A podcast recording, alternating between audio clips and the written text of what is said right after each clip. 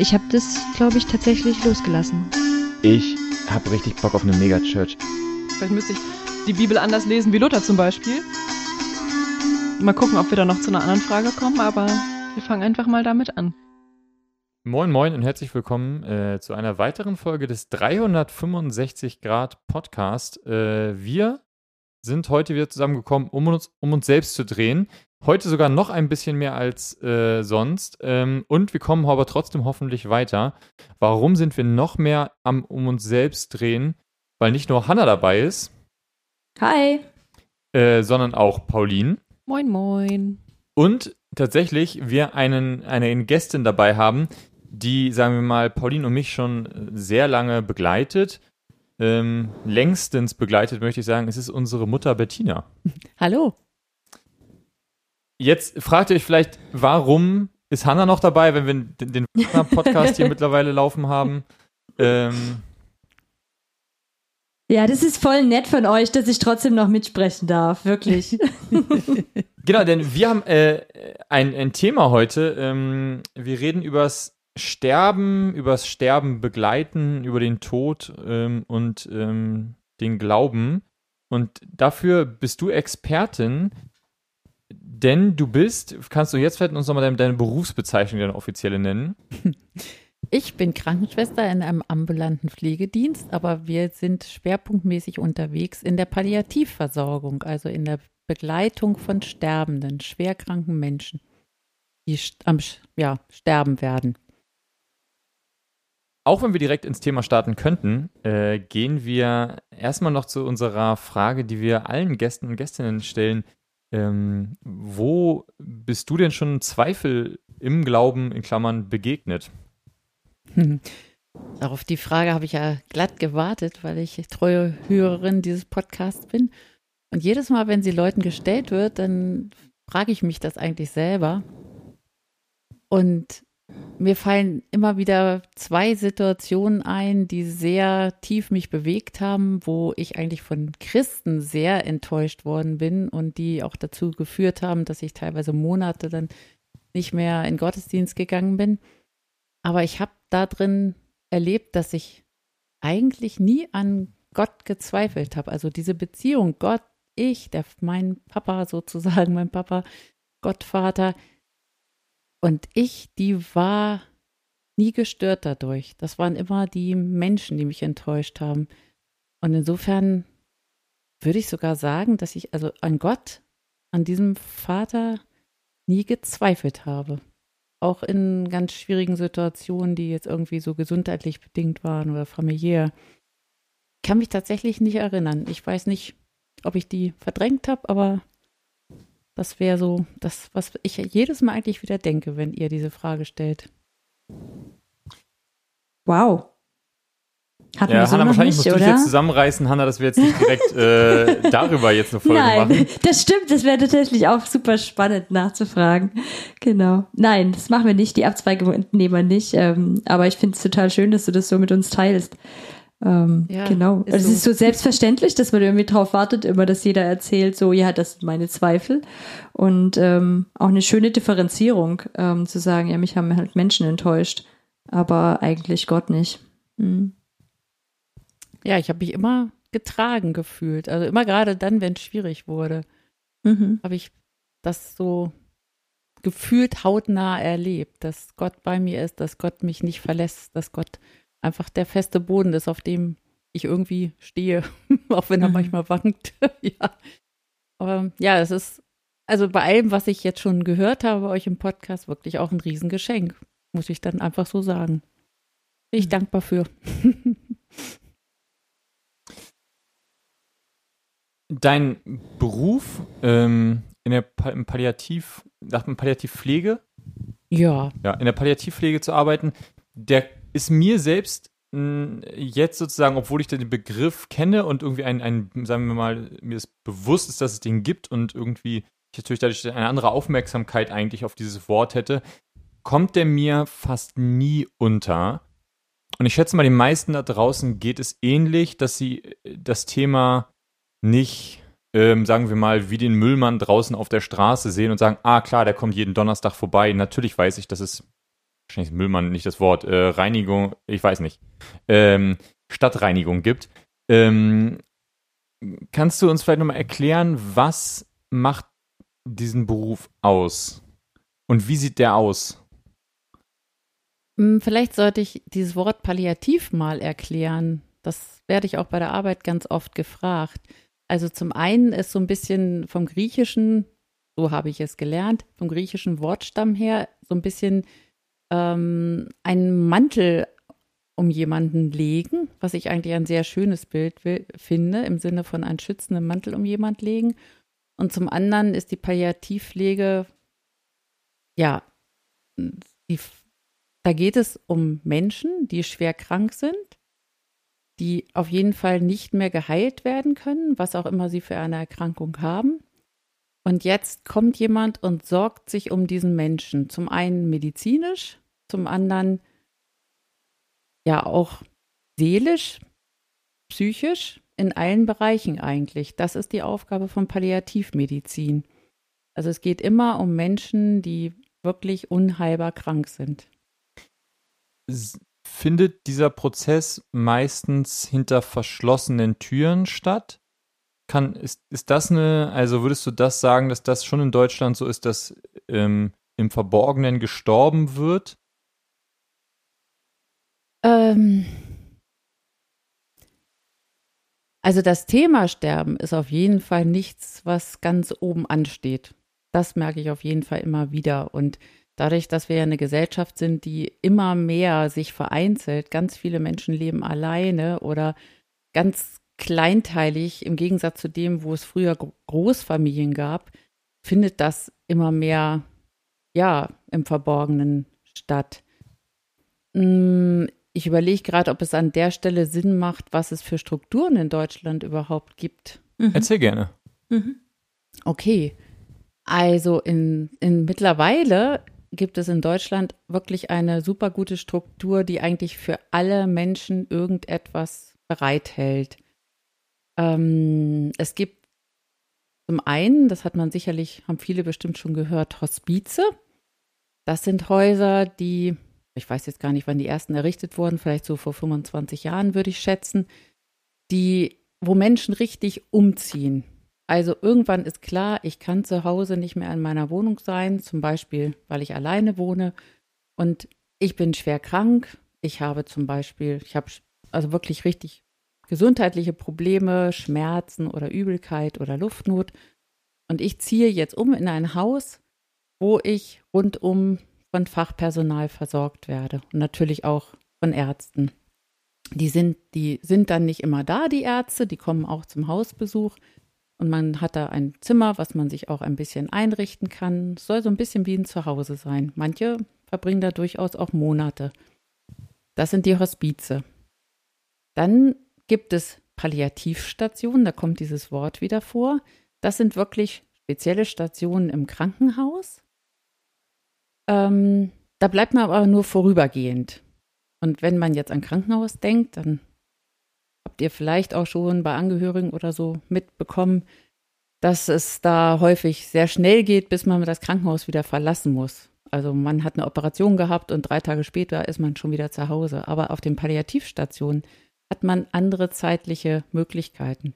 Da können Menschen wirklich länger bleiben, ähm, zum Beispiel bis die Schmerzen eingestellt sind oder bis mm, geklärt ist, ob dieser Mensch wieder nach Hause kann oder vielleicht in ein Hospiz umzieht oder ein Pflegeheim. Also das ist vorübergehend. Und das Dritte, und das fehlte eben lange in Deutschland, ist diese Möglichkeit, zu Hause Menschen zu betreuen in ihrer Wohnung, mit den, also die Angehörigen zu unterstützen und das gibt es in Deutschland erst seit 14 Jahren die Möglichkeit. Und ähm, dann mussten sich damals dann Teams zusammenfinden von Ärzten und Pflegekräften. Die mussten auch alle erstmal so eine Ausbildung machen für Palliativmedizin. Und das ist inzwischen, ich denke, wirklich absolut deckend in Deutschland überall möglich, das anzubieten. Das hat lange gedauert, so in den ländlichen Gebieten, aber ich glaube, inzwischen gibt es keine weißen Flecke mehr. Und was, und diese Möglichkeit, dass jemand nach Hause kommt und zu Hause unterstützt und das ist das Besondere, 24 Stunden, sieben Tage die Woche telefonisch erreichbar ist. Dieses Team ist erreichbar. Das ist eine ganz Riesenunterstützung für Menschen, die zu Hause sein möchten, in ihrer eigenen Wohnung und dort betreut werden möchten. Das sind so die drei Säulen der Palliativmedizin in Deutschland. Du hast eben gesagt, die Schmerzen werden eingestellt, zum Beispiel wenn man im Krankenhaus ist. Was, was bedeutet das? Ähm, ja, das, das, sind so diese Begriffe, wo man dann gar nicht merkt, dass man Fachausdrücke benutzt. Ähm, wenn jemand Schmerzen hat, die soll er ja möglichst nicht mehr haben, dann beginnt man mit Schmerzmedikamenten dagegen anzugehen. Also Schmer jemand bekommt Schmerzmedikamente und dann versucht man langsam, die so langsam zu erhöhen, bis man merkt, so jetzt hat dieser Mensch möglichst keine Schmerzen mehr oder nur zwischendurch und dann hat er ein Bedarfsmedikament, was er dann nehmen kann. Das Ziel ist natürlich, möglichst keine Schmerzen. Das kann man nicht immer erreichen, aber auf jeden Fall eine Besserung, eine Linderung. Und das wäre man, eine Schmerzeinstellung. Du hattest auch zum Beispiel von Übelkeit geredet. Kann man gegen sowas auch Medikamente äh, verschreiben? Da gibt es mehrere. Und das, das ist auch das, was man wirklich zu Hause macht, dass man Medikamente anwendet, probiert. Wirkt dieses Medikament bei diesem Patienten oder muss man ein anderes Medikament nehmen? Und dafür komm, kommt man eben auch regelmäßig vorbei, um diesen Patienten zu sehen. Ich muss jetzt vielleicht an der Stelle sagen, dass ich aus der Großstadt Hamburg komme und ähm, es im ländlichen Gebiet teilweise anders aussieht. Wenn da 60 Kilometer gefahren werden müssen, um einen Patienten zu besuchen, kann man da nicht jeden Tag hin. Dann wird teilweise angerufen. Wir in der Stadt besuchen die Patienten dann tatsächlich auch immer. Da gibt es kleine Unterschiede. Also ich erzähle aus der Großstadt. Das muss man an der Stelle dazu sagen. Aber letztendlich ist der Grundgedanke immer der gleiche, dass Patienten möglichst lange oder vielleicht auch bis zum Tod zu Hause bleiben können. Bettina, wie lange machst du diese Arbeit schon und wie kommt es, dass du dich dafür entschieden hast? Ist ja jetzt schon auch jetzt nicht ganz das, womit man vielleicht irgendwie mit 18 gestartet ist und gesagt hat, ich mache jetzt hier meine Ausbildung zur Krankenschwester und dann gehe ich, dann, dann kümmere ich mich um sterbende Menschen. Das stimmt. Ähm, ich bin fast, ja, ein bisschen zufällig dahin gekommen. Ähm, als diese, dieses Gesetz noch gar nicht in, als es das noch gar nicht in Deutschland gab für diese Palliativversorgung, merkte man aber schon, dass das immer wichtiger wird. Und dann gab es erste Fortbildung und dann hat mich mein Pflegedienst, bei dem ich damals gearbeitet habe, zu so einer Fortbildung geschickt. Ich weiß gar nicht, ob ich mich dafür gemeldet habe. Jedenfalls, ähm, ja, war ich dadurch irgendwie schon mal bei dem Thema so angekommen. Und dann wurde dieses Gesetz erlassen und in Hamburg wurde aufgerufen, alle Pflegedienste, alle, überhaupt alle Beteiligten, alle Ärzte, die sich dafür interessieren, bei dieser Palliativversorgung mitzumachen, sollen zu einem großen Treffen kommen. Und da bin ich dann damals ausgesucht worden, dahin zu gehen, weil ich ja schon mit dem Thema zu tun hatte. Ja, und dann ähm, war klar, hier startet jetzt was ganz Großes, hier wird eine ganz große neue Aufgabe geschaffen. Da müssen sich Strukturen finden und da bin ich dann von Anfang an auf die Art und Weise dabei gewesen. Also das ist eigentlich ein ganz großes Geschenk, wenn man so eine ganz neue Arbeit mit aufbauen darf und plötzlich der erste Patient versorgt wird und dann der zweite und heute zwölf Jahre später waren es ganz, ganz viele und die Strukturen stehen und man hat viele Erfahrungen gesammelt, aber es ist eine, war eine, also es ist, erfüllt mich immer noch sehr, aber es war eine unglaublich aufregende und spannende Zeit damals, so was ganz Neues zu gestalten. Das heißt, du hast vorher schon in der, auch in der ambulanten Krankenpflege gearbeitet, also du hast eigentlich was, sag ich mal, ähnliches für Nichtkenner jetzt gemacht, so. Du bist auch zu Menschen nach Hause gefahren, hast die versorgt und da sind ja wahrscheinlich bevor es diese Palliativpflege gab, auch Menschen gestorben, ne? Mm, aber trotzdem hat sich was verändert zu dem Schritt, dann palliativ zu arbeiten. Ja, vor, vorher hab, war ich ganz in einem ganz normalen Pflegedienst tätig, wo man so meistens alten Menschen nach Hause fährt und vielleicht Tabletten gibt oder Frühstück macht oder Insulin spritzt oder jemand ins Bett bringt oder morgens auch wäscht. All diese Dinge, die so in der Altpflege mehr stattfinden oder mein Verband machen. Und das habe ich vorher schon ein paar Jahre gemacht. Und ähm, natürlich sterben auch alte Menschen ganz normal. Und das ist die, genau dieser Unterschied, den man eben immer wieder erklären muss, dass diese Palliativversorgung, die sogenannte spezialisierte ambulante Palliativversorgung, so heißt das, die Abkürzung ist SAPV, da geht es wirklich um Menschen, die an einer schweren Erkrankung leiden und auch Symptome haben, also wie Schmerzen, wie Luftnot, wie Übelkeit. Und für die ist diese SAPV gedacht. Und Menschen, die einfach schwächer werden, meistens alt sind, schwächer werden und sterben, das, für die ist diese Versorgung nicht gedacht. Es geht eben um diese hohe Symptomlast, das ist auch ein Begriff, den wir dann immer benutzen. Für die ist diese SAPV gedacht und da, davon erzähle ich eben. Die, das ist meine, unsere Aufgabe als Team. Wie alt sind die Menschen, die du im Sterben begleitest?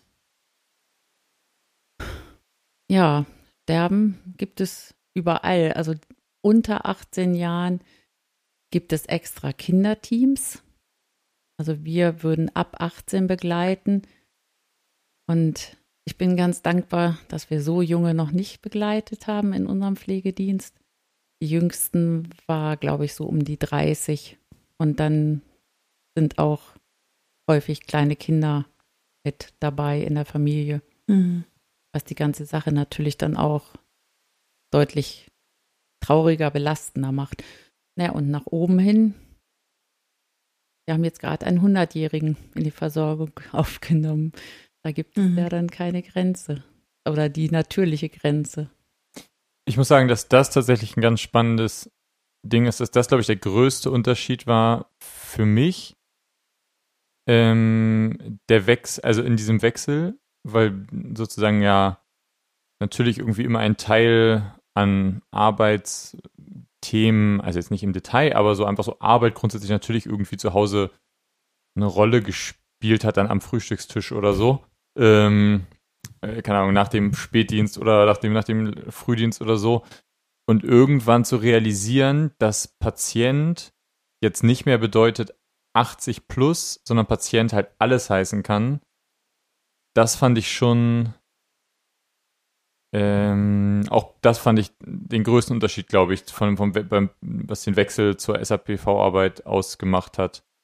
Ähm, na, also wirklich zu sagen, so auf einmal, wenn dann so auf einmal kleine Kinder, man denkt so, ja, aber warum, warum kleine Kinder? Patienten sind doch 80, so, und dann zu denken, oh, krass, so, das fand ich schon heftig. Du hast jetzt hm. auch gesagt, die, hm. nee, Pauline, ähm, du hast jetzt auch gesagt, die Arbeit ist dann belastender. Wie belastend ist das denn so, mhm. alltäglich Menschen im Sterben zu begleiten? Also auf jeden Fall spielt das Alter eine Rolle. Wenn jemand sozusagen sein Leben eigentlich schon gelebt hat, also 80 Jahre alt ist, dann weiß man, da ist schon viel gelebt worden, dann ist es für mich weniger belastend, als wenn es ein junger Mensch ist. Das auf jeden Fall. Ähm, ich werde ganz oft gefragt, wie ich das aushalte, diesen Beruf zu machen. Und eigentlich, ich antworte eigentlich immer das Gleiche, weil es auch wirklich das ist, was, ja, was mich so bewegt dabei. Wir können bei dem Patienten nicht ändern, dass sie krank sind. Das können, können wir nicht. Ähm, wir lernen die Patienten kennen, wenn sie schon diese Diagnose bekommen haben, wenn sie wissen, sie können nicht mehr gesund werden, es gibt kein Heilmittel.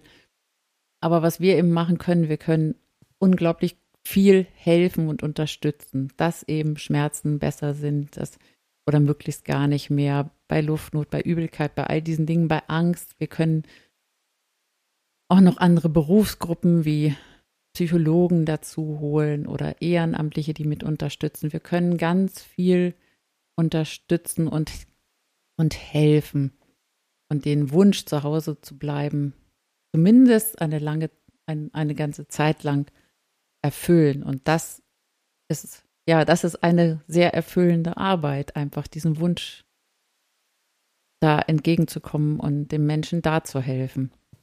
Und das weiß ich von vornherein. Ich kann sie nicht gesund machen, aber ich kann ganz viel helfen und unterstützen. Und das ist eigentlich, das ist was total Schönes. Aber man muss damit umgehen können, auch, dass die Menschen sterben und dann man darf es nicht zu sehr mit nach Hause nehmen. Es muss eine Mischung aus Empathie und Anteilnahme sein, aber man darf auch nicht daran kaputt gehen. Dann darf man die Arbeit nicht machen. Das ist ja auch ein ganz wichtiger Unterschied zur sonstigen medizinischen Arbeit, schätze ich mal, dass die Prämisse, sagen wir, da findet ja keine Abwägung mehr statt, ähm, lebensverlängernd zu arbeiten, sondern in dem Moment ist ja schon bei euch, gibt es wahrscheinlich irgendwann so einen Punkt, wo dann sagen, der Schalter umgelegt wird, aber vielleicht, also gibt, es, gibt es diesen Moment, also bevor die Leute zu euch kommen, findet bei den allen irgendwann mal so ein Moment statt, wo halt feststeht, jetzt hören wir auf zu kämpfen. Jetzt geht es darum, jetzt geht es wirklich äh, sozusagen diese Prämisse grundsätzlich immer länger leben, immer länger leben, was ja sozusagen in der Medizin eigentlich ja das Ziel dann ist. Das wird ab irgendeinem Punkt dann abgesetzt und jetzt wird gesagt, jetzt geht es darum, um die Qualität. Ist das so ein Switch, den dann, den alle einmal durchgemacht haben, bevor sie zu euch kommen, zumindest sollten oder dann im Laufe der Zeit irgendwann durchmachen? Das ist so vielfältig, wie die Menschen vielfältig sind. Ähm, von Menschen, die bis zum Sterben eigentlich nicht wahrhaben wollen können, das klingt wertend, so meine ich das nicht, die bis zum Sterben nicht wahrhaben können, dass sie sterben werden, was eher bei Jüngeren vorkommt, bis zu Menschen, die schon ja irgendwie alle Stadien durchhaben und völlig bereit sind zu sterben und auch sterben möchten und einfach sich nur noch wünschen, jetzt zu sterben, weil sie schon auch viel hinter sich haben. Auch eher die Älteren, aber keine Regel ohne Ausnahme. Und dieses Wahrhaben, wirklich hinzugucken, es gibt jetzt keine Option mehr und es wird jetzt nur schlechter werden, das ist so unterschiedlich ja, wie Menschen unterschiedlich sind. Da gibt es überhaupt keine Regel.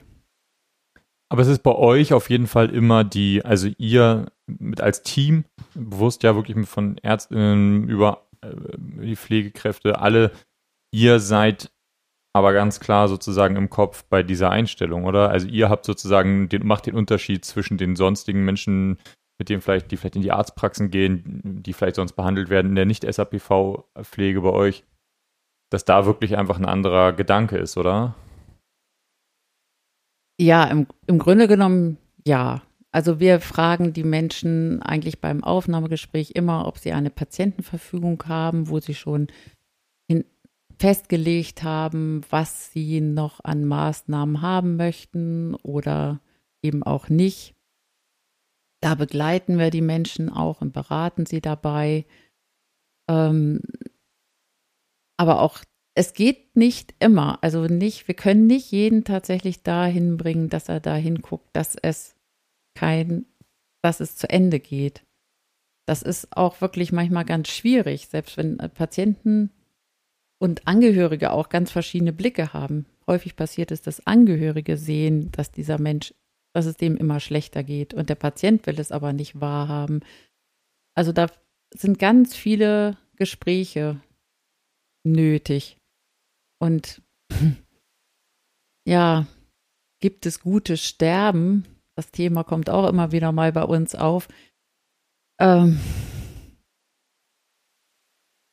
also es gibt Patienten, die sterben, wo ich denke, das ist rund gewesen. Wir konnten, wir hatten genug Zeit, die Menschen kennenzulernen, um sie zu begleiten und ähm, dass der Patient ruhig gestorben ist und dass die Angehörigen darauf vorbereitet waren und wir ihnen eine Stütze sein konnten, auch wenn es total traurig ist, dann habe ich so hinterher das Gefühl, hier ist alles gut gelaufen. Aber das ist längst nicht immer so. Das hängt von vielen Faktoren eben ab. Auch unterschiedlich, wie lange ihr sie begleitet. Ne? Das wisst ihr ja auch nie, wenn ihr sie aufnehmt. Ja, genau. Manchmal hat man einfach nicht genug Zeit, um die Menschen kennenzulernen. Schaust du auf dein Leben mittlerweile mit diesem quantitativen Anspruch oder hat sich das geändert, dass du durch deine Arbeit auf dein Leben, was noch viele Jahrzehnte dauern kann, irgendwie, wenn man auf den, also jetzt statistisch guckt, dass sich jetzt schon sozusagen was in Richtung qualitativen Anspruch geändert hat? Ähm, ich habe das Gefühl, dass sich da bei mir gerade tatsächlich viel tut. Also ich verrate jetzt mal, dass ich 60 Jahre alt bin und ähm, mir fällt im Moment extrem auf, dass wir viele Patienten haben, die um mein Geburtsjahr herum geboren sind, plus minus fünf Jahre. Und ich merke, dass ähm, mir das irgendwie gerade näher kommt. Ich weiß nicht, ob es Zufall ist, dass es gerade so viele Patienten sind in dem Alter, aber ähm, es beschäft ich beschäftige mich mehr damit, dass ich nicht einfach davon ausgehen kann, dass ich noch 30 Jahre lebe. Also mir zu überleben, äh, mir zu überlegen, wie, wie will ich eigentlich leben? Wie möchte ich, also ich arbeite sehr viel und ich arbeite total gerne.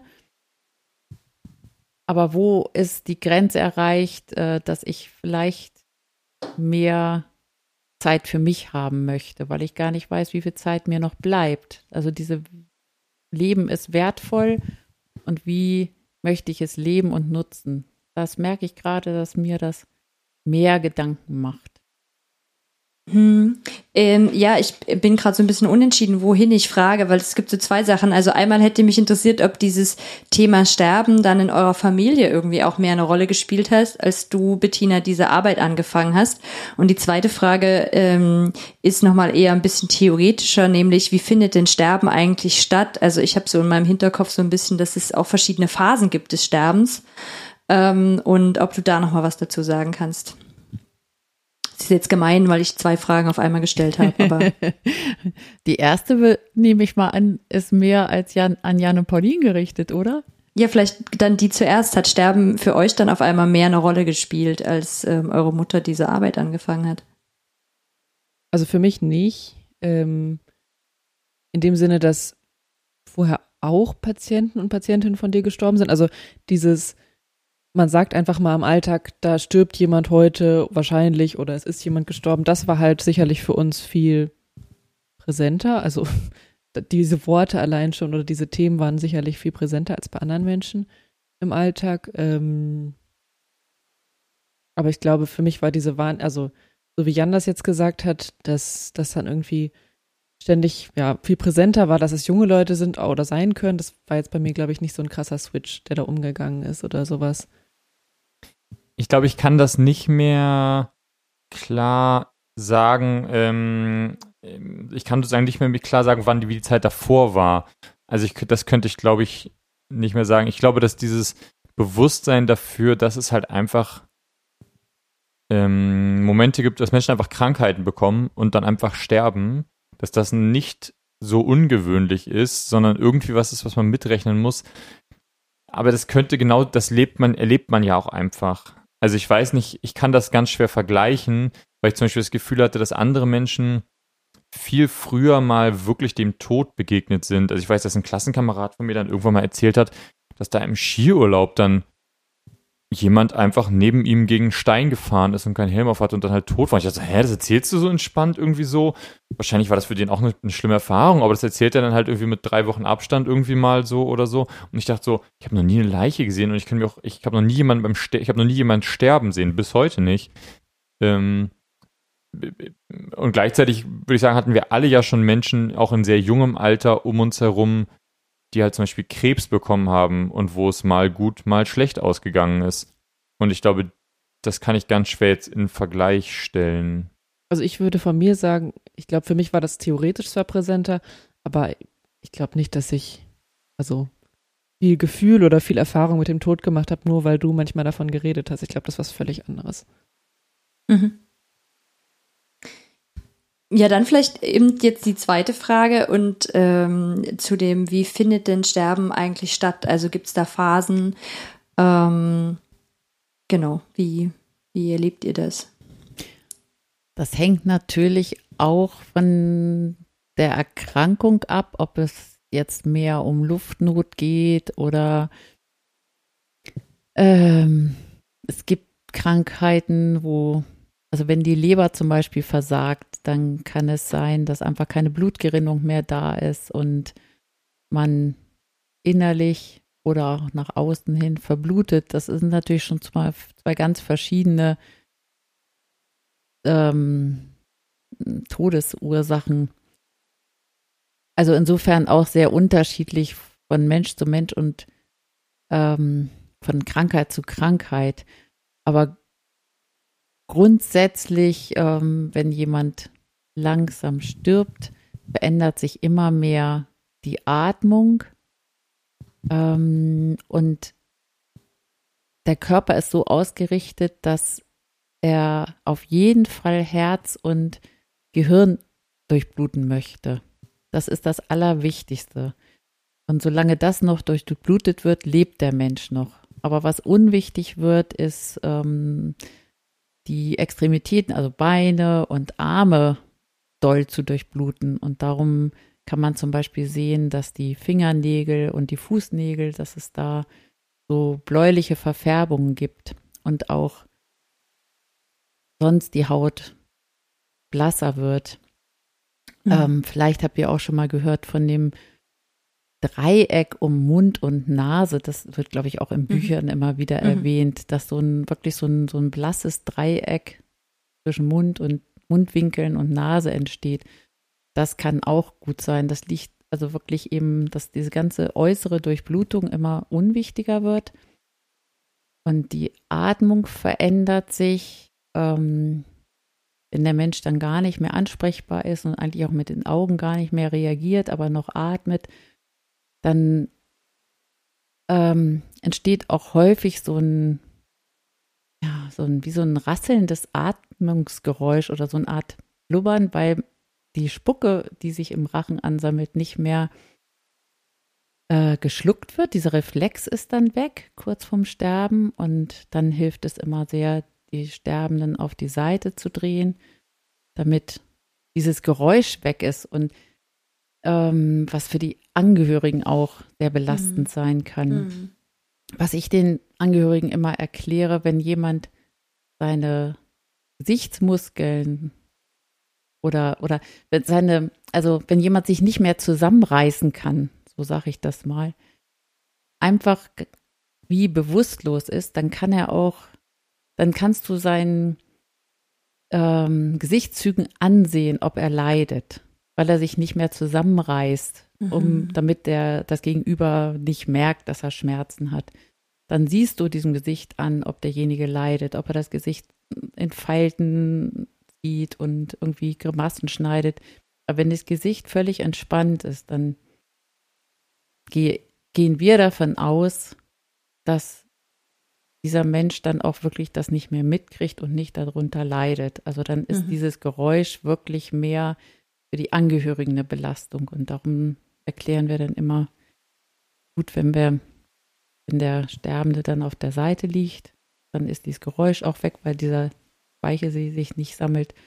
Und dann wird die Atmung immer, die Atemzüge immer länger, immer, es entstehen immer längere Pausen. Und irgendwann ist der letzte Atemzug gemacht.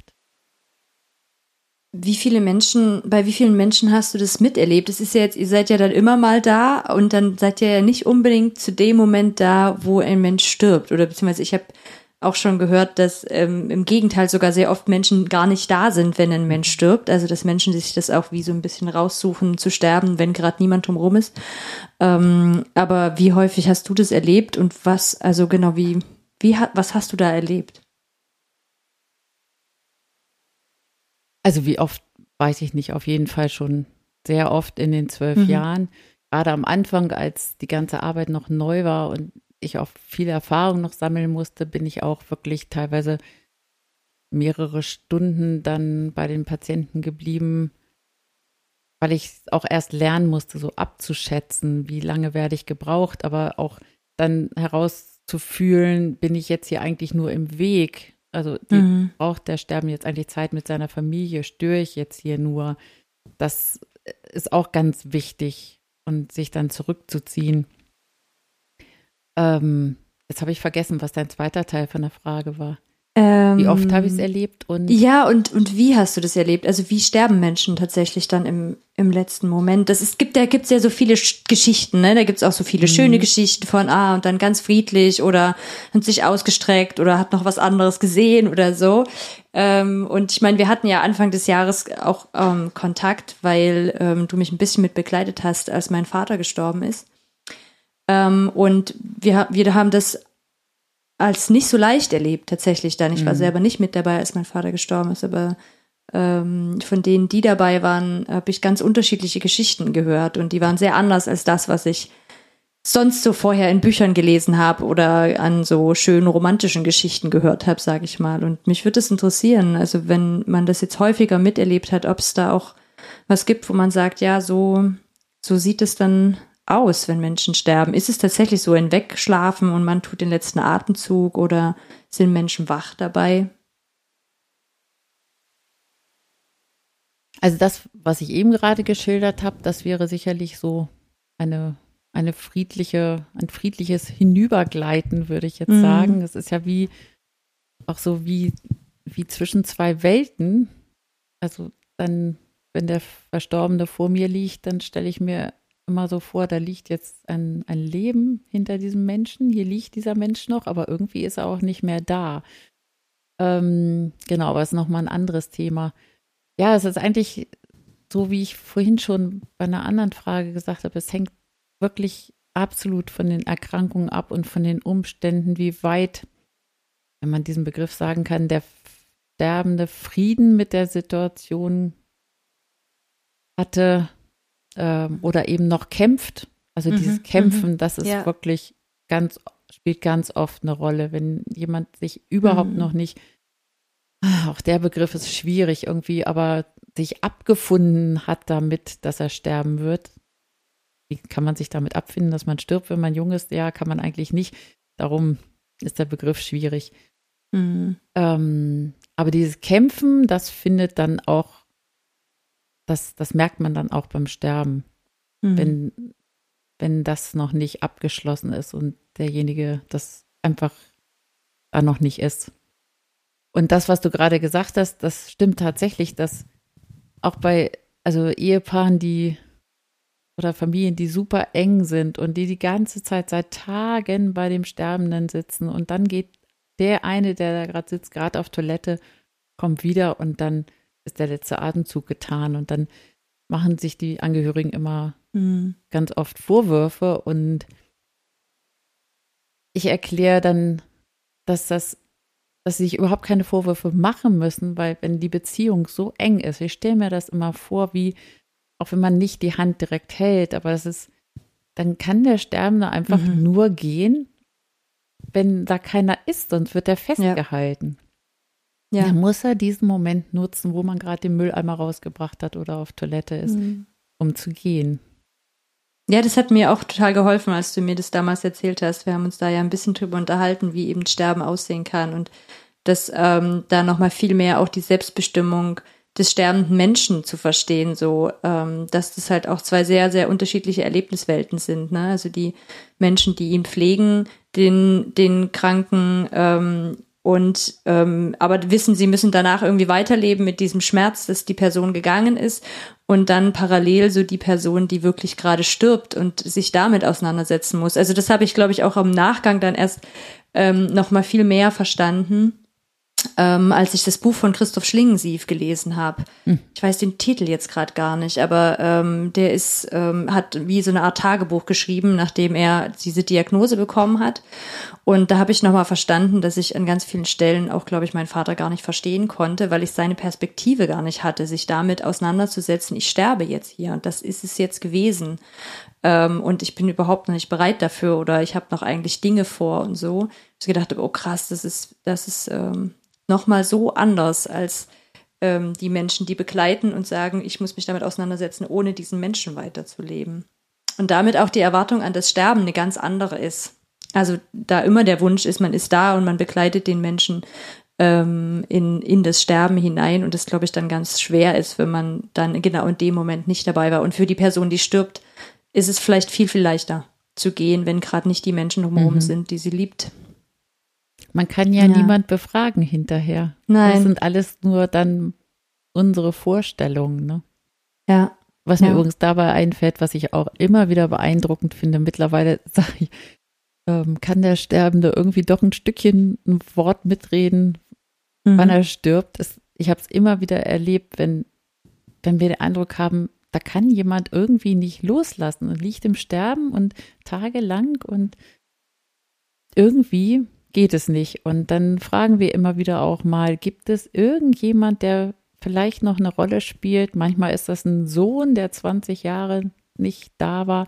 Irgendjemand, von dem sich ihre Mutter oder ihr Vater oder so noch vielleicht verabschieden möchte. Der, mhm. Oder die Tochter aus Amerika ist auf dem Weg und mhm. ist noch nicht gelandet. Und ähm, dann kommt sie ins Zimmer, hält die Hand und dann mhm. wird der letzte Atemzug getan. Also das finde ich immer wieder total faszinierend.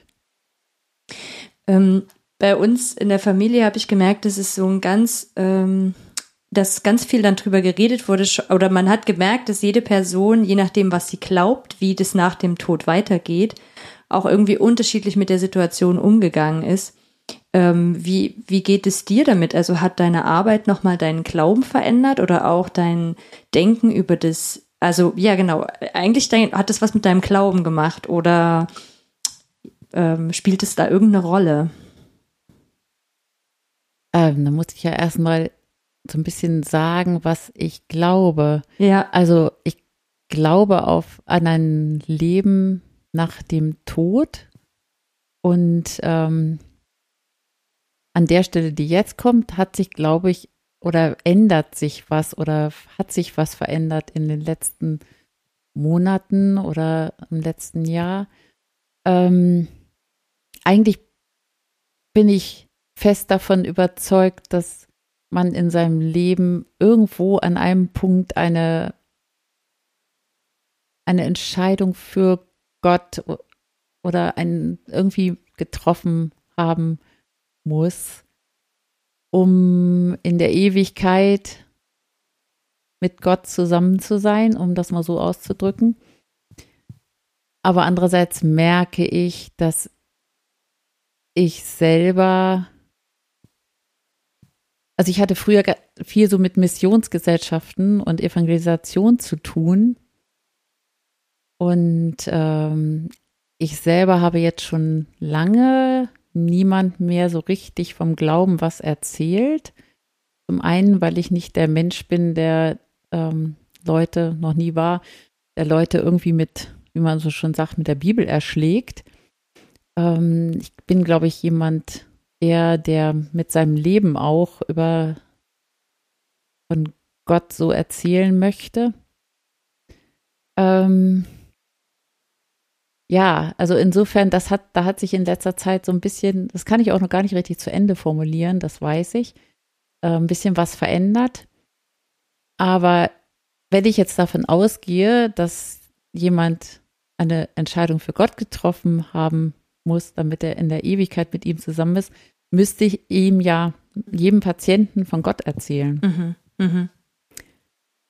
Und an der Stelle war es aber von vornherein für mich auch vor zwölf Jahren, als wir mit der Arbeit angefangen haben, ähm, klar, es gibt Beruf und in dem Beruf bin ich Krankenschwester und ich habe auch nur ein gewisses Zeitlimit, um da zu sein. Und ich habe den Auftrag, mich um diese Symptome zu kümmern, um die medizinischen Dinge.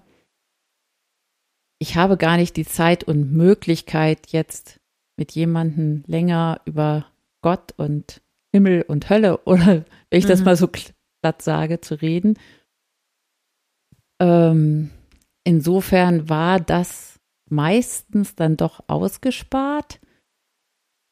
Ähm, es gab durchaus Momente, wo Menschen selber irgendwas in der Richtung gesagt haben. Mhm. Zum Beispiel kommt häufiger, ähm, womit habe ich das verdient, so krank zu Mhm. sein? Ähm, und da sage ich ganz häufig, dass das nichts mit Verdienst zu tun hat. Also das hat man, man ist nicht schuld daran, dass man krank ist. Ähm, also da wäre der, der Gedanke, den ich dahinter habe, ist, die Schuld hat Jesus getragen. Wir müssen keine Schuld tragen. Alle Schuld hat Jesus getragen. Das kann ich an der Stelle jetzt ja nicht in Kurzform irgendwie sagen, aber das ist mir irgendwie immer ganz wichtig, den Leuten zu sagen, sie sind nicht schuld, dass sie Mhm. krank sind. Mhm. Manchmal gibt es auch die Möglichkeit, vielleicht noch irgendwie einen Satz dazu zu sagen oder die Menschen sagen irgendwas zu Gott. Ich habe auch schon Leute, Patienten gehabt, die, von denen ich genau wusste, dass sie gläubig sind, wo ich vielleicht, da, da ist es dann leichter, da anzuknüpfen und vielleicht doch nochmal über Glauben und Gott zu reden und da vielleicht was Hilfreiches mit auf den Weg zu geben. Aber an der langen Antwort merkst du, das ist nicht einfach, Mhm. aber es ist nicht mein, auf jeden Fall nicht mein erster Auftrag und ich, ich, äh, auch wenn wir ähm, aus dem diakonischen Bereich als Pflegedienst kommen, ähm, ist mein, mein, unser aller Menschenbild, die bei uns auch arbeiten, soll zugewandt zu den Menschen sein, soll sich um den Menschen ein bisschen als, also nicht als Maschine da irgendwie hinkommen, sondern wirklich den Menschen und das Umfeld sehen und ähm, für die Leute da sein. Aber ich habe keinen christlichen Auftrag in dem Sinne. Und ich habe auch überhaupt nicht die zeitlichen Möglichkeiten dafür. Was wir beim Aufnahmegespräch immer fragen sollen und was manchmal auch wichtig ist, ob die Menschen in einer Kirche sind oder ihnen in dem Bereich etwas wichtig ist, was auch in der Begleitung häufig wichtig ist, wenn jemand eben die evangelische Kirche um die Ecke, sage ich jetzt einfach mal als Beispiel, da ein enger Bezug ist und der Pastor sowieso eben ein enger Bezug ist, dann ist es vielleicht auch wichtig, dass wir diesen Pastor oder fragen, sollen wir den Pastor nochmal holen? Möchten Sie nochmal mit dem Pastor reden oder soll der zum Segnen kommen oder so, ne? Aber dann immer ausgerechnet auf das, was der Patient schon mitbringt. Hast du über all die Jahre einen Unterschied darin gemerkt, ähm, ob Leute eine Vorstellung hatten oder einen Glauben hatten in das, was nach dem Tod kommt? Ähm, hat das einen Unterschied gemacht bei so vielen Menschen, die du gesehen hast?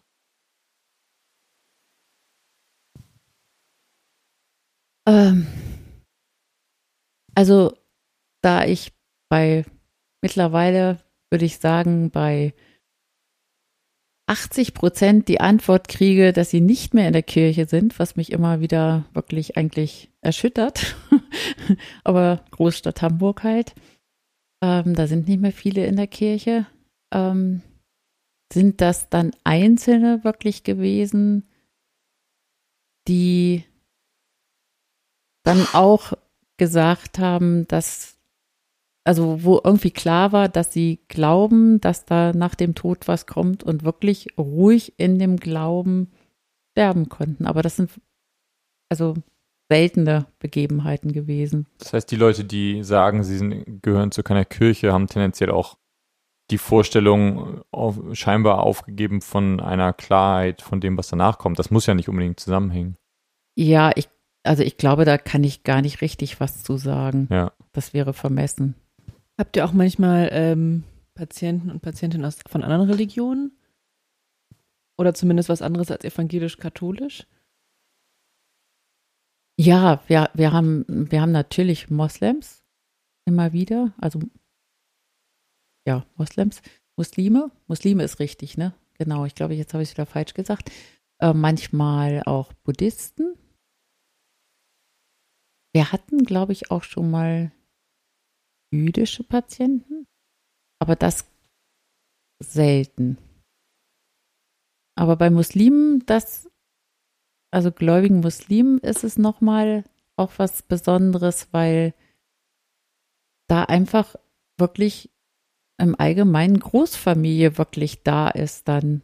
Also da ist äh, das diese, das finde ich immer wieder total beeindruckend, wie ganz viele Menschen dann innerhalb von kürzester Zeit, wenn jemand verstorben ist, da sind und ähm, tatsächlich auch Klageweiber wirklich kommen. Und es, man hört es also schon auf der Straße unten im Auto, dass jemand verstorben ist und geklagt wird. Und ich merke dann immer mehr, was für eine, dieses wirklich intensive Trauern und Klagen, glaube ich, eine unglaubliche Hilfe ist zum Verarbeiten für die Angehörigen. Ich finde auch insgesamt ähm, Rituale. Also ich habe da mhm. drumherum das erste Mal, ich bin ja eher so ein sehr freigeistiger Mensch, also ich möchte Dinge gerne immer so machen, wie sie es gerade für mich anfühlt und nicht wie irgendwelche Traditionen das vorgeben. Aber in dem Zusammenhang, Zusammenhang was Sterben angeht, habe ich extrem Rituale geschätzt und das nochmal ganz anders verstanden. Ähm, mhm. also gerade eben, weil dann Gemeinschaft auch weiß, was sie zu tun haben, sag ich jetzt mal. Ne? Also in diesen Kontexten, wo es das noch gibt, dann ist halt auf einmal total klar, dass im Dorf für die Person gekocht wird, die jetzt gerade einen sterbende, also wo in der Familie jemand stirbt oder äh, im Sterben liegt. Und man weiß genau, was man tut, wenn die Person gestorben ist, wie man sich verhält. Und da habe ich gemerkt, so manche wissen das noch und andere wissen das nicht. Und die, die das wussten und die einfach so für sich diesen Ritualen gefolgt sind, das war für uns wirklich eine ganz große Unterstützung an ganz vielen Stellen. Also gerade so was Kochen angeht oder auch Trauerkarten. Ähm, das hat mich ganz, ganz sehr beschäftigt, dass ich, ähm, also wie viel Kraft das als Familie gegeben hat, diese Trauerbekundungen ähm, zu bekommen und auch nochmal persönliche Zeilen zu lesen und wie wenig das in meiner Generation bekannt ist. Und die, die zwei, drei, die ich bekommen habe, die habe ich bekommen von Freunden, die selber jemanden verloren haben und mhm. wussten, wie wertvoll das ist, ähm, eine solche Karte zu schreiben. Und, und man weiß aber selber einfach gar nicht so genau, was macht man jetzt eigentlich? Also wenn jemand gestorben ist oder wenn jemand im Sterben liegt, wie verhält man sich? Geht man da vorbei? Ähm, ruft man da an? Lässt man die lieber in Ruhe und so? Und da finde ich, sind Rituale so unglaublich hilfreich als Geländer, um gemeinsam zu trauern. Also um auch einen Weg zu finden, gemeinsam zu trauern. Ja. Hanna, ich habe äh, eine Frage an dich und du musst dann sagen, ob du sie beantworten möchtest. Mhm. Ähm, dadurch, dass das jetzt natürlich nochmal so nah an dir dran irgendwie passiert ist, das Sterben, ähm, merkst du einen Unterschied in der, also in den Erwartungen an den Tod oder auch einfach in dem, ja, was es emotional mit dir macht, durch deine Veränderung im Glauben? Ich weiß nicht, ob du schon vor 15 Jahren vielleicht so einen Fall hattest, mit dem du es vergleichen könntest, mhm, aber mhm. ähm, ich meine, es war natürlich jetzt wirklich so ein bisschen auch der der harte Realitätscheck. Ganz sehr, muss ich sagen. Das hat sich, glaube ich, ganz krass über das Sterben verändert. Ich kann das auch noch gar nicht so richtig verstehen, warum das in die Richtung sich entwickelt hat, wie sie es jetzt entwickelt hat. Ähm, ich würde schon sagen, dass ich, glaube ich, bis vor einem Jahr, bis wahrscheinlich sogar auch bis vor einem halben Jahr noch an ein Leben nach dem Tod geglaubt habe und das noch ganz sehr festgehalten habe, auch mindestens noch in so einer Form von ähm, ja, und selbst wenn es jetzt nicht so ein Leben ist, wir springen irgendwie noch wirklich in unserem Körper durch die Gegend, dann ist es halt zumindest sowas von meine Seele ist noch da oder irgend, irgendeine Energie von mir geht in was anderes über und dann fühle ich mich ganz heitlich und ganz aufgehoben und so. Also es war immer irgendwie noch so da, da ist noch was, ich nehme mich noch wahr oder irgendwas von mir ist noch da. Ähm, und da muss ich jetzt gucken, also das macht, glaube ich, schon emotional was mit mir. Ich glaube, dieser Schmerz über dieses Sterben einer Person, die auch so sehr geglaubt hat, wie das mein Vater gemacht hat, ähm, und dann aber trotzdem auch mit viel Schmerzen und Leid gestorben ist, ähm, hat da was richtig krass verändert. Also weil das war so ein, ich habe dann manchmal so ein Bild vor Augen gehabt, dass ich das Gefühl habe, wir sind wie in so einem Raum, in dem wir alle die ganze Zeit tanzen und dieser Raum hat drumherum Türen und wir kriegen das gar nicht mit, dass ab und zu mal plötzlich so eine Tür aufgeht und jemand rausgezogen wird. Und das ist für mich das Sterben. Also so habe ich Sterben in unserer Gesellschaft erlebt, dass ich das Gefühl habe, wir merken das gar nicht. also erst wenn man damit so konfrontiert ist, merkt man, wie krass das ist. Das ist von jetzt auf gleich ist das weg. Also das kann man sich gar nicht vorstellen. Aber dieser Mensch tut einen letzten Atemzug und dann liegt dort nur noch eine Hülle. Also dann, du siehst es auch, du kommst in den Raum rein und du spürst, dass da kein Leben mehr ist. Das ist unglaublich krass. Und das hat was ganz ähm, zugrunde liegend verändert, aber eigentlich für mich trotzdem auf eine ganz positive Weise. ähm, dass ich habe jetzt vor kurzem ein Buch gelesen, ich lese gerade ganz viele Bücher, wo Menschen sterben.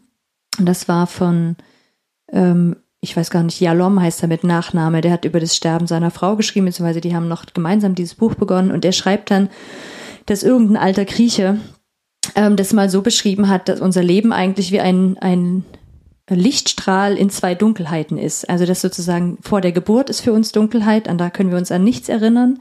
Und nach dem Tod ist auch einfach wieder Dunkelheit. Und das hat mich total angesprochen und ich habe innerlich gespürt, das ist es, wie ich mir das momentan vorstelle. Ich kann mir einfach nicht vorstellen, dass mein Vater noch irgendwo ist. Ich, das geht nicht. Ich kann das, da ist nichts. Also das ist, ähm, das tut mir auch total weh, weil ich weiß, dass er da ganz sehr dran geglaubt hat. Ähm, aber für mich hat es was ganz Erlösendes momentan, zu sagen, da ist nichts. Ich muss mir darum auch keine Gedanken machen. Ich werde danach nichts mehr spüren.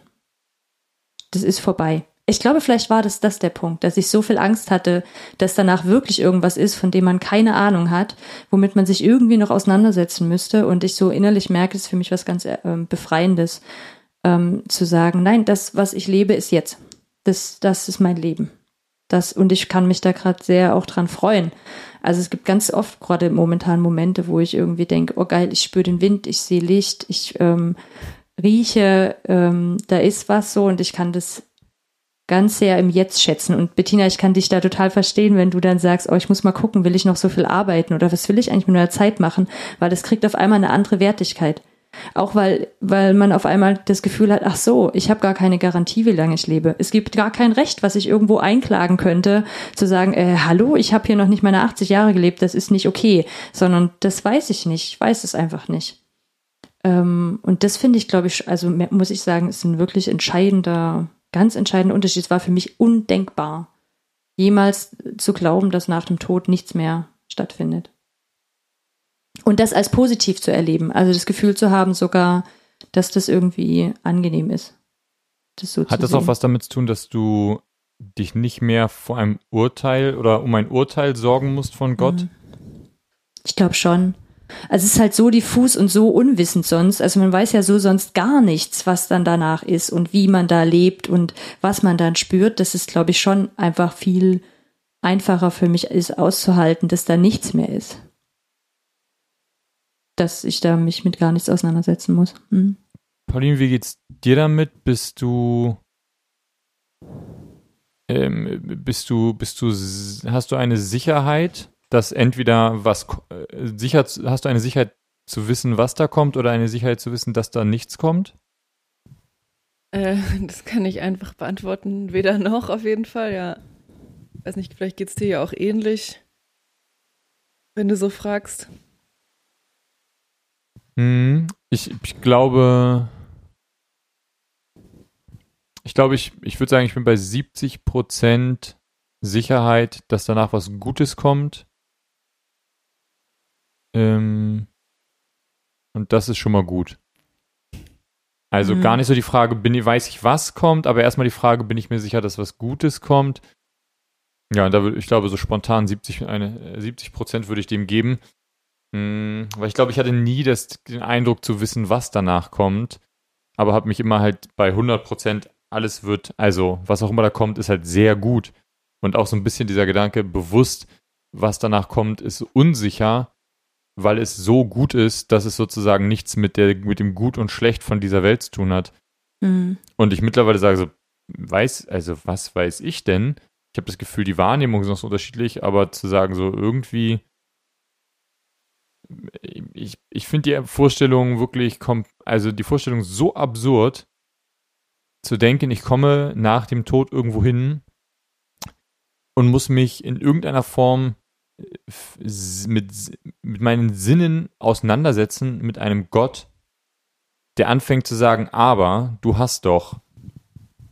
Also diese Vorstellung finde ich so absurd und die Vorstellung darauf irgendwie zu reagieren, also wenn ich davon ausgehen würde und sagen würde, okay, das wäre der Gott, das würde mein, mein Glauben auch gar nicht stärken oder es würde mein Glauben in keiner Form dahin bringen, glaube ich, dass ich jetzt sagen würde, ach krass, da muss ich irgendwas ändern, sondern würde ich sagen so, ja, also wenn ich es mir nicht vorstellen kann, was für ein Horror danach auf mich wartet, dann kann ich dann, dann ist meine erste Reaktion, Also Gott, wenn, wenn, wenn das danach kommt, wenn du dich dann hinstellst und sagst, aber Jan, du hast leider nicht hart genug geglaubt, du hast die Bibel falsch ausgelegt oder äh, was auch immer. Und deswegen kommt jetzt hier unendliche Qualen auf dich zu, dann würde ich sagen, alter Schwede, dann kannst du dich aber auch mal gehörig selber so. Ähm, Ein bisschen so ein Trotz. Ja, also, weil was für eine, also dann würde ich sagen, was bist du denn für einer so? Also was das auch für, also was für ein Menschenbild, was für, ein, was für ein Menschenbild hat denn Gott dann, bitteschön? Nicht was für ein Gottesbild habe ich. Also diese Vorstellung, dass der so auf mich runterschaut und sich, sich das anguckt, dieses, also Bibel auslegen, die Podcasts, die man so, die theologischen, die man hört und sagt, sorry, aber das ist einfach, du hast, du irrst dich da einfach, deswegen kommst du jetzt, musst du jetzt in die unendliche Qual. Das Stimmt, das ist irgendwie eine absurde Vorstellung. Also, also wo ich denken würde, was für ein Gott wäre das denn, bitteschön? Wie, wie kleinlich irgendwie das wirkt, oder? Ja. Aber das ist ja total interessant, auf was man, wenn man an ein jenseits, ähm, jenseitiges Leben glaubt, worauf man da den Fokus legt. Ne? Also für manche ist halt dieses Fokus sehr auf diesem Gericht, dass es dann irgendwie nochmal ein Urteil geben wird und dann irgendwie erst Dinge weitergehen. Und für andere ist der Fokus total auf diesem heilen Leben. Also so diesem, danach ist alles gut. Das finde ich macht einen riesen Unterschied, glaube ich, darüber, wie Menschen sterben. Also, wenn ich dann schon den jenseitigen Glauben habe, das muss jetzt auch nicht zwingend nur gut sein, sondern das kann auch was ganz Schlimmes sein, weil man eben sich auf einmal nochmal mit seiner Schuld auseinandersetzt. Ähm, wie habe ich denn das Leben gelebt und wem bin ich eigentlich was schuldig? Und, ähm, und das fand ich schon auch sehr, äh, da habe ich nochmal, da, das war für mich was ganz, ganz Schweres, das bei meinem Vater so mitzuerleben. Ähm, und da auch nochmal an manchen Stellen auch mitzukriegen, wie sehr das auch in evangelischer Kirche sogar, da muss ich gar nicht so weit gehen, ne? Also in manchen Bekenntnissen gesprochen wird und so, wo ich gemerkt habe, pff, also da hat Glaube jetzt dann auch nicht immer nur was Ermutigendes. Ist jetzt sehr hart, das so auszudrücken, aber wenn ich eben dann mehr in diese Gerichtsgeschichte glaube, ne, und das vielleicht für mich auch nie habe so erleben können, dass diese Vergebung ähm, Gottes für mich reicht, dann ist da, dann macht das Sterben auch nicht nur leicht. Mir fällt gerade auf, dass das eigentlich, habe ich glaube ich, also entweder noch nie oder fast noch nie irgendwie als Thema gehabt, so bei dem Patienten. Dieses das Schuldthema kommt, oder das Gerichtsthema? Was kommt danach? Ja, Ach, was so kommt dieses, danach? Also Ehrlich? dieses, dieses Gerichtsthema, so das. Hm dass jemand davor Angst hat. Das habe ich, glaube ich, noch nie ausgesprochen gehört. Mhm. Habt ihr manchmal so, ja, äh, gut, das hat es ja ein bisschen angedeutet, ne, aber dass man irgendwie mal den Wunsch äußert, mit einem Seelsorger oder Seelsorgerin zu reden? Vielleicht spricht man das auch nicht mit euch? Kannst du dir das vorstellen? Ja, ich glaube, das kommt weniger bei uns. Das sind dann eher die Angehörigen, die wissen, dass eben, ähm, also die dann den Kontakt zu dem Priester oder dem Pastor oder dem Imam oder so herstellen. Ähm, und wo wir dann nur mehr wissen, ah, heute war Pastor sowieso nochmal da. Mhm. Ähm, genau, das passiert mhm. dann eher nicht über uns. Was übrigens total interessant ist, und das erlebe ich immer wieder, Tiere. Tiere wissen ganz genau, dass jemand stirbt. Und mhm. zwar gehen die Hunde und die Katzen, die gehen aus dem Zimmer kurz bevor derjenige stirbt. Und wenn er gestorben ist, kommen sie wieder rein und legen sich dazu. Fast immer ist das so. Total. Die wissen das ganz genau. Ja. Krass. Hm. Pauline, möchtest du noch sagen, wo du dich da mittlerweile, also auf der, Ska auf der Skala von ich weiß, was kommt und ich weiß, ob es gut ist oder schlecht ist, siehst?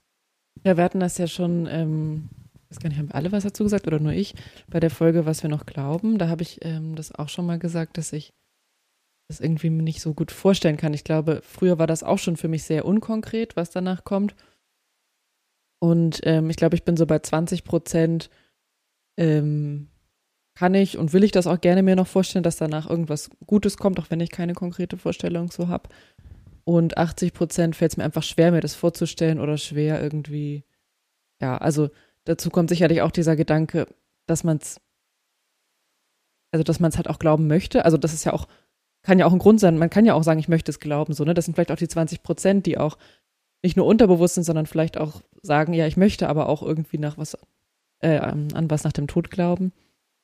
Und gleichzeitig hebelt das es auch wieder aus, weil ich dann denke, naja, rede ich mir das jetzt nur ein? Also rede ich mir jetzt ein, dass es was nach dem Tod gibt? Ähm, und dann fühlt es sich natürlich auch wieder sehr instabil oder un, ähm, so kraftlos so an, ne? wenn, ich, wenn ich mir das eigentlich nur einrede. Macht's das für euch, also vielleicht an alle mal gefragt, ähm, seid ihr, werdet ihr, seid ihr zufrieden damit, äh, euch auch Dinge einzureden, weil sie euch gut tun? Also habt ihr, ist, ist, gibt es bei euch allen dreien irgendwie diesen Faktor, ich brauche, gut, bei Hannah natürlich, dadurch, dass du nicht mehr sagst, dass du weißt, was danach kommt, gibt es natürlich diesen Faktor bei dir nicht. Dann vielleicht gilt die Frage tatsächlich nur für dich nicht so ein bisschen.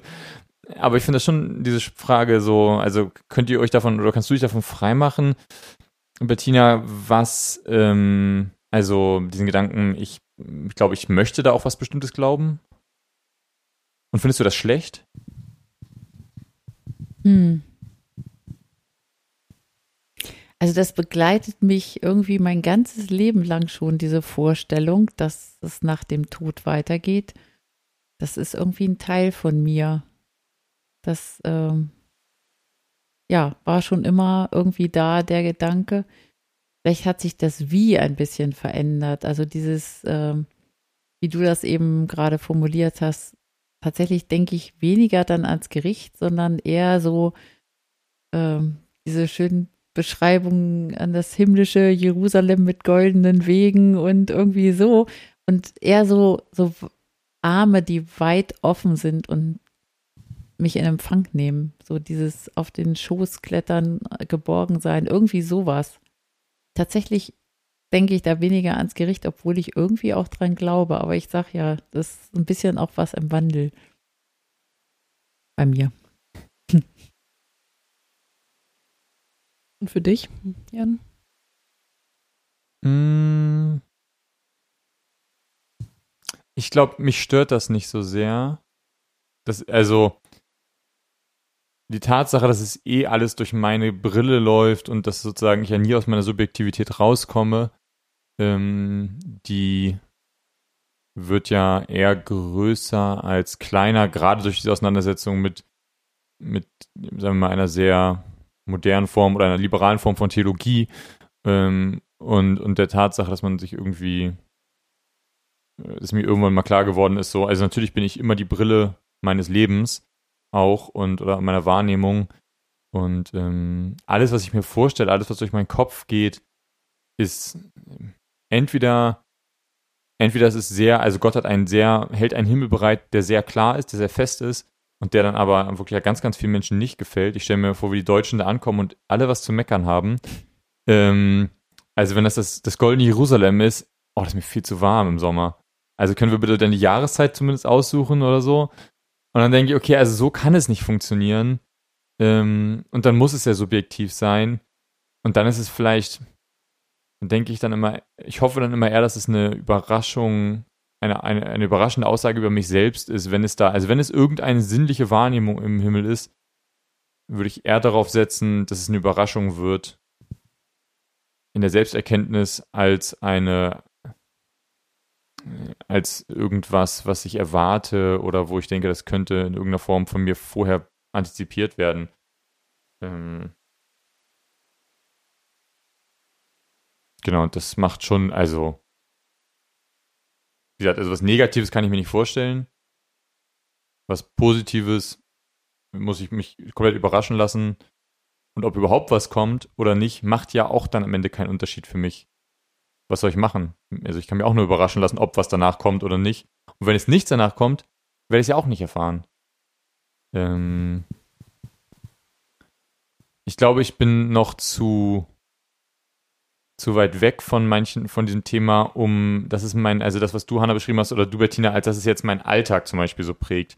Ich glaube, ich würde immer noch sagen, ich reagiere auf diesen Gedanken des Sterbens mit, die Zeit zu nutzen, die Welt zu verändern und nicht mit die Zeit zu nutzen, um mich selber zu erfahren oder das Leben zu erfahren. ähm, also ich denke noch sehr viel mehr über das Leben. Also das Leben nach meinem Tod ist das Leben der anderen Menschen und nicht mein Leben. Mhm. Deswegen kam mir auch gerade der Gedanke, ich glaube, ähm, das spielt für uns keine Rolle, solange wir nicht eine Person, die wir lieben, ähm, verlieren. Dann spielt es eine Rolle in deinem Leben, weil es die Frage äh, beantwortet für dich, sehe ich diese Person wieder oder nicht. Und das ist eine andere Form des Abschiedsnehmens. Ich frage mich manchmal schon auch, ob ich auch so jetzt denke über das Leben nach dem Tod oder das Nichtleben nach dem Tod, um mich von meinem Vater wirklich verabschieden zu können. Um nicht in so einer Zwischenstation zu bleiben, sondern ich ähm, das für mich ganz klar zu machen und ganz klar zu haben, ich habe mich verabschiedet so von dieser Person. Und das ist anders. Also ich glaube, da findet was anderes statt. Das ist dann bestimmt nochmal anders, wenn man selber ähm, vor dem Sterben ist. Es ist nochmal eine andere Auseinandersetzung, aber das weiß ich aus dem Um, also habe ich im Umkreis einfach bei ein, zwei anderen Menschen erlebt. Ich habe mich danach ähm, ähm, habe in meinem sehr nahen Umkreis äh, Menschen, die jeweils ein Geschwisterkind ähm, verloren haben, also irgendeinen Bruder oder eine Schwester. Ähm, und da habe ich das ganz ähnlich erlebt, dass sie danach eine An Auseinandersetzung dafür für sich treffen mussten. Was glaube ich jetzt? Glaube ich, dass ich mich endgültig verabschiedet habe? Glaube ich, dass ich diese Person wieder treffe und das nur eine getrennte Zeit ist, die wir verbringen? Und das, dann findet Trauern anders statt. Und es findet eine andere Integration dieses ähm, Erlebnisses im, im Leben statt und auch nochmal ein anderer Blick auf das eigene Leben. Also das äh, eine Mal, ähm, wo ich Leute verloren habe, sind meine beiden Großeltern. Und da fand ich gerade, ähm, also ist auch schon ein paar Jahre her, da fand ich gerade dieses, man weiß halt nicht genau, ob sie dann im Himmel sind. Ne? Mhm. Ne? Also mit meinem Glauben konnte ich die Frage halt auch nicht beantworten, sehen mhm. wir uns wieder oder nicht. Und das fand ich irgendwie dann gar nicht hilfreich. Also ich habe das dann auch eigentlich von Anfang an kaum mitbedacht, so irgendwie. Also ich habe den Glauben da irgendwie ausge, ausgegrenzt. Mhm. Ich, ich, könnte jetzt, also ich, so emotional würde ich sagen, ich habe das eben auch da dann nicht ganz beantwortet. Ich habe das so ein bisschen offen gelassen, ob es nicht doch zufällig sein könnte, dass man sich wieder sieht.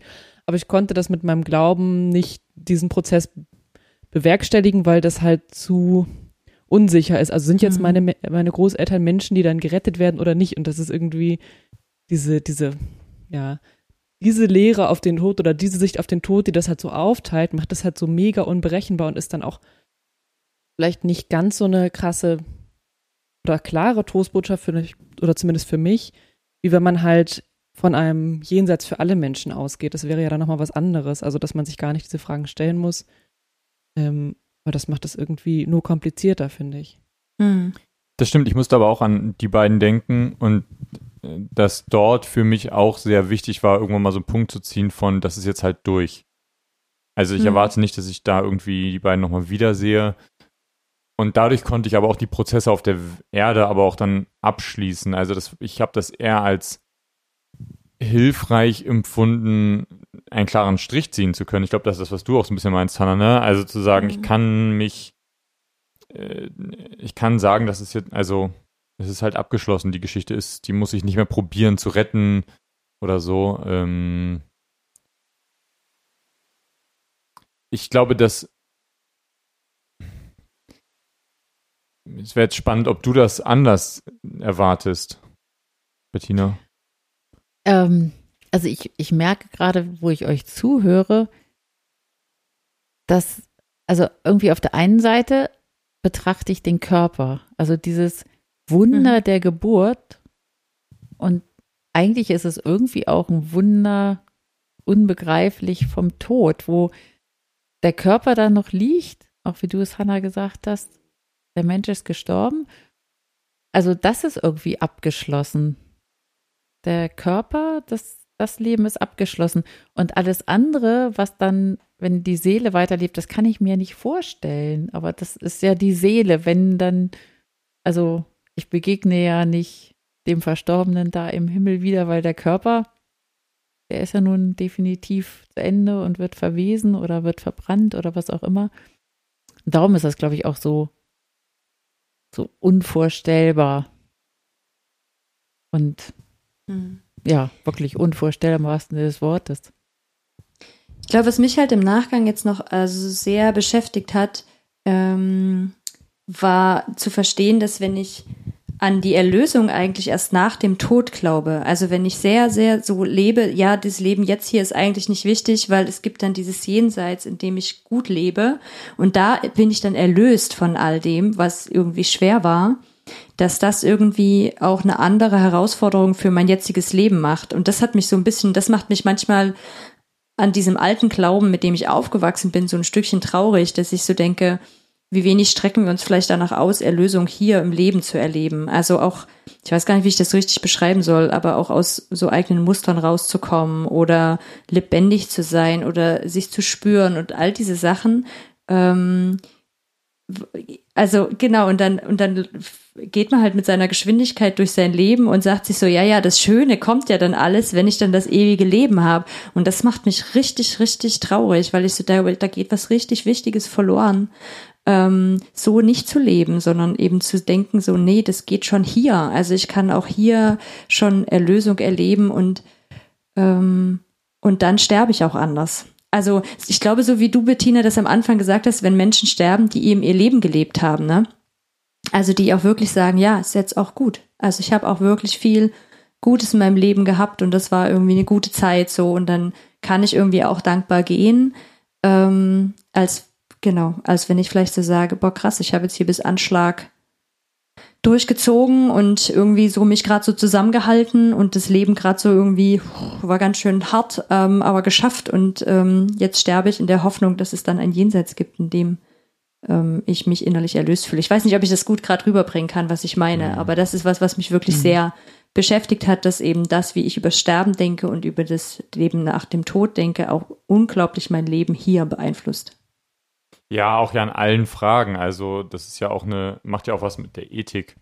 Also, wenn ich ja. ganz viele Fragen, gerade in meinem im Umgang mit meinem Umwelt, mit meiner Umwelt, werden ja extrem davon beeinflusst, ob ich glaube, dass da eh alles von einer anderen Frage abhängt.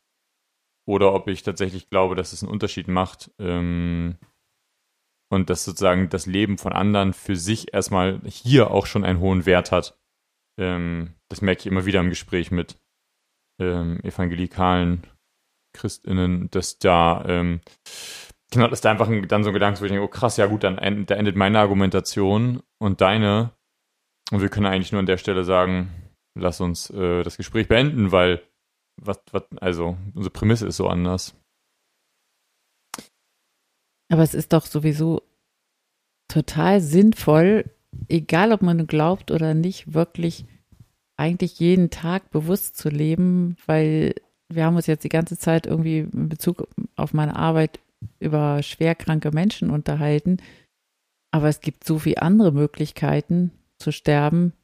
Wenn ich mhm. Autobahn fahre und irgendwo heil ankomme, dann bin ich dankbar, weil es gibt, da kann jederzeit was passieren. Ein von meinem Cousin, der Sohn meines Cousins ist letztes Jahr einfach tot umgefallen auf der Arbeit mit 42. Also äh, ja, ihr habt schon von Beispielen erzählt.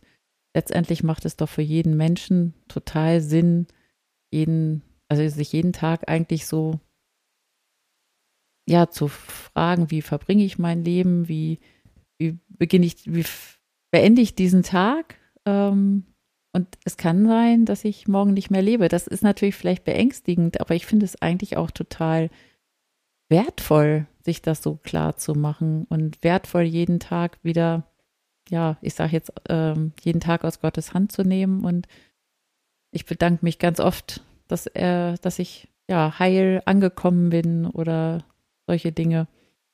Ja, also es sterben nicht nur alte Menschen und es sterben nicht nur Menschen an Krebs. Es gibt viele andere Möglichkeiten und sich, also Sterben ist einfach aus unserer Gesellschaft ziemlich rausgenommen. Das kriegt mhm. kaum jemand mit, außer man erlebt das gerade irgendwo, so wie du es, Hanna, jetzt erzählt hast von den ähm, Geschwistern. Wir haben jetzt gerade zwei Familien, die es wirklich als Großfamilie mit kleinen Kindern ähm, den Sterbenden mittendrin in der Wohnung haben. Und äh, ich finde das so ein Geschenk, was diese Kinder mitbekommen. Das ist keine Zumutung für die. Die sind mittendrin, die spielen da, die krabbeln zu der schwerkranken Oma ins Bett. die gar nicht richtig ansprechbar ist, die ist, das ist so selbstverständlich und die werden das mitnehmen als Schatz in ihr Leben. Und so war das früher auch in den Großfamilien. Da, da hat man Leben und Sterben mitgekriegt. Dann hat das vielleicht auch nicht so eine Angst gemacht. Mhm. Das, du hast immer Angst vor allem, was Unbekanntes. Und dieses Wissen, dass Leben und Sterben dazugehört, ist eigentlich, ist es wirklich ein Schatz, sich das klar zu machen. Und sich auch Gedanken darüber zu machen, wie, wie ich das möchte oder wie möchte ich beerdigt werden. Das ist ein Schatz, wenn, wenn jemand stirbt und der zum Beispiel der Lebensgefährt oder Ehemann oder so weiß, die, man hat schon mal miteinander darüber geredet, man weiß, wie derjenige zum Beispiel bestattet werden möchte, all solche Dinge. Mhm. Aber es wird total ausgespart aus unserem Leben hier. Das ist nicht mehr Teil des Lebens, ganz selten nur. Und eigentlich ja. fehlt da was ganz Wichtiges. Mhm. Also ich, das kann ich nur voll unterstützen und ähm, ich habe ja irgendwie ein so ein eins meiner Lieblingsbücher ist das Buch von Hartmut Rosa über Unverfügbarkeit kann ich wirklich sehr empfehlen. Und der ähm, beschreibt so, wie viel wir uns in unserem Leben verfügbar gemacht haben und gar nicht mehr das kennen, dass Dinge nicht in unserer Hand liegen. Und er hat dann so verschiedene Lebensbereiche aufgezählt, in denen das noch der Fall ist. Und Sterben ist eben eine so eine ganz krasse Unverfügbarkeit, die auch mich, ich habe ja auch vorher schon Sterben erlebt, also auch ähm, vor gar nicht so langer Zeit, auch von einem Menschen, der mein Alter hat. Ähm, und da weiß ich, dass mich das danach ganz sehr beschäftigt, dass ich so ganz fassungslos war, dass man das jetzt nicht rückgängig machen kann, dass man da nichts mehr, weil das gibt's ansonsten kaum in irgendeinem Bereich unseres Lebens, also in unserer westlichen Welt, dass, ähm, dass wir mit irgendwas konfrontiert sind, was nicht geht. Also ich glaube, für Frauen ist das manchmal auch, wenn ein Kinderwunsch nicht erfüllbar ist, ne? Mhm. Also wenn man nicht schwanger werden kann. Das schon, und das, das ist, macht uns so ganz hilflos, finde ich. Ich kann das anders gar nicht beschreiben weil wir damit wenig umgehen können. Das, was tatsächlich nicht mehr umkehrbar ist, dass wir was nicht verfügbar machen können für uns. Und auf der anderen Seite erlebe ich das halt auch als was total Heilsames, weil das das Leben irgendwie ganz anders angucken lässt, auf einmal zu verstehen, ach so, das gehört dazu diese Unverfügbarkeit. Und da drin erlebe ich auch nochmal was ganz anderes, was auch ganz wertvoll sein kann oder wo mit mir nochmal was passiert oder ich nochmal mit was im Kontakt komme, mit was ich gar nicht in, also was ja auch, ne, also auch wenn ich so einen Kinderwunsch sehe, dann leben Menschen auf einmal ein Leben, was sie sich so nie ausgesucht hätten und wo dann nochmal Sachen passieren, die sie auch nicht in der Hand gehabt haben, wo aber auch gute Dinge dabei sein können. Und dass diese Auseinandersetzung nicht mehr stattfindet, weil wir uns das wie ausradieren, also wie alles wegräumen, wo wir das erleben könnten, ähm, finde ich auch total schade und macht es auch ein bisschen einsam. Also das macht es auch, finde ich, für sterbende Menschen manchmal einsam, weil vielleicht eben wenig Auseinandersetzung vorher stattgefunden hat, wie will ich eigentlich sterben, aber auch für die anderen. Also das habe ich so bei uns gemerkt, so eine Unsicherheit auch, besucht man da jetzt nochmal oder nicht? Will die Person noch mal jemanden sehen oder nicht? Und da waren wir auch als Familie ganz unsicher, ob wir das wollen. Aber dadurch findet eben schon wieder in so einem separaten Raum statt, wo es eigentlich nicht, nicht mehr Teil der Gesellschaft ist, das zu erleben. Ich glaube, es gibt ja sogar mehrere Sprichwörter, die genau sich darum drehen, zu sagen, nur der Tod ist sicher. Ähm, und ich finde erstaunlich, dass selbst wenn man Menschen, also natürlich hat man Menschen, Menschen gestorben im Umfeld, aber dass nichts, dass es eine gewisse Nähe braucht von einem Todesfall, damit das wirklich was mit einem macht. Also würde ich zumindest für mich sagen, dass, ähm, dass die Tatsache, dass jemand in einer Umgebung stirbt, der oder die, ähm, genau, wo man eben sagt, das gehört nicht, also das passt nicht zu meinem bisherigen Bild von ich werde alt und dann sterbe ich. Und das wirklich mitzubekommen, das zu erleben und dem nicht entgehen zu können, das nicht abstrahieren zu können, das ist dann eben doch nicht so selbstverständlich, dass man diese Erfahrung macht. Ähm, und finde ich dann, genau, macht eben, ist eben das Einzige, was es, glaube ich, real macht, weil ich glaube, es ist unmöglich, sich mit dem, sich das selber irgendwie da, dem sonst zu nähern. Also über diese gewisse Schwelle kommt man, glaube ich, bei diesem Gedanken nie hinweg, ähm, dass der Tod eben sicher ist, bis man es tatsächlich mal selbst erfahren hat, oder? Ja, ja, das, also, ich meine, Hanna, du bist das beste Beispiel dafür. Du hast das so eindrucksvoll geschildert, was das mit dir gemacht hat und was verändert hat, das bei deinem Vater zu erleben. Hm. Ich glaube, das äh, spricht für sich. Ja, ich glaube, es macht erst dann halt einen Unterschied, wenn es im eigenen Leben wirklich was verändert. Also ich habe das ja auch schon im Umfeld gehabt, aber da hat es in meinem Alltag nichts verändert, dass diese Person gestorben ist, außer dass ich sie plötzlich überhaupt gar nicht mehr gesehen hat. Und sonst sieht man halt, also ne, sieht man Menschen halt ja auch nur sporadisch. Und an der Stelle hat es halt was ganz Gravierendes in meinem Leben verändert, an einer Beziehung, die ich nicht mehr weiterführen konnte und an der ja auch viel hängt. Ähm, und ich glaube, dann musst du dich auf einmal ganz anders damit auseinandersetzen, auf jeden Fall. Mhm. Ich würde ähm, dann jetzt, mh. Hanna, wenn du nicht noch einen ähm, wichtigen Bereich hast, würde ich tatsächlich an der Stelle jetzt so Richtung Ende führen. Ich hätte noch eine Frage, die aber vielleicht okay. auch zum Ende passt, weil mich das ja ganz viel beschäftigt hat in diesem ähm, halben Jahr, in dem wir ähm, da auch äh, meinen Vater gepflegt haben. Ähm, was kannst du Menschen für Tipps geben, die eine schwerkranke Person begleiten oder pflegen. Also, ne, da ist ja so ganz viel Frage von, was braucht die Person jetzt eigentlich? Soll ich da sein oder nicht da sein? Wie gehe ich mit Schmerzen um oder was auch immer? Also gibt es da irgendwie so Sachen, wo du sagen kannst, Mensch, das würde ich immer einer Person mitgeben, die jemanden ähm, kennt, der im Sterben liegt oder auch jemanden begleitet, ähm, der am Sterben ist? Ähm, das ist jetzt so ein weites Feld. Schon, also, ne? Ja, das ist, also, das ist keine Frage, die man einfach so beantworten kann. Ich hätte jetzt gefragt, gibt es, gibt es denn sowas wie eine allgemeine Möglichkeit, wo jeder, weil du vorhin gesagt hast, überall mhm. gibt es mittlerweile ein gutes Netzwerk, wo jemand jemanden wie dich finden wird, mit der die Person reden kann über diese Fragen? Also gibt es sowas wie ein Hilfetelefon? Gibt es die mhm. eine Person, die ich anspreche? Also ich glaube, es macht Sinn, weil es wird überall auch ganz unterschiedlich sein, ähm, einfach mit diesen Wörtern wie ähm, Palliativ oder Hospiz, Begleitung, irgendwie mit, mit diesen Wörtern im Internet, mit der eigenen Stadt oder dem eigenen Landkreis oder so zu gucken, was da angeboten wird. Das ist so unterschiedlich, selbst äh, also in Hamburg schon ganz unterschiedlich ich habe zum Beispiel auch mitgekriegt ähm, über unsere Ärztin, dass in, in Bayern äh, auch diese SAPV-Teams richtig gezielt auch von der Kirche, also von Pastoren begleitet werden, was in Hamburg zum Beispiel gar nicht so, also als Teams sozusagen möglich ist. Das ist wirklich ganz unterschiedlich. Aber da würde ich im, einfach im Internet gucken, was wird bei mir hier angeboten. Sicherlich macht es auch mal Sinn, in den Gemeinden zu fragen. Es gibt inzwischen überall Hospize, auch die müssten Adressen wissen oder Menschen. Ähm, es gibt ehrenamtliche, sogenannte ambulante Hospizdienste, die Patienten und auch den Angehörigen zur Seite stehen. Also ich glaube, Hospize, die es wirklich überall gibt, die haben auf jeden Fall Adressen, um nachzufragen. Ich hätte auch noch einen Tipp, ähm, ein, ein Buch, was wir sehr spät erst entdeckt haben, aber ähm, ich dann ganz hilfreich fand, war dieses 99 Fragen an den Tod.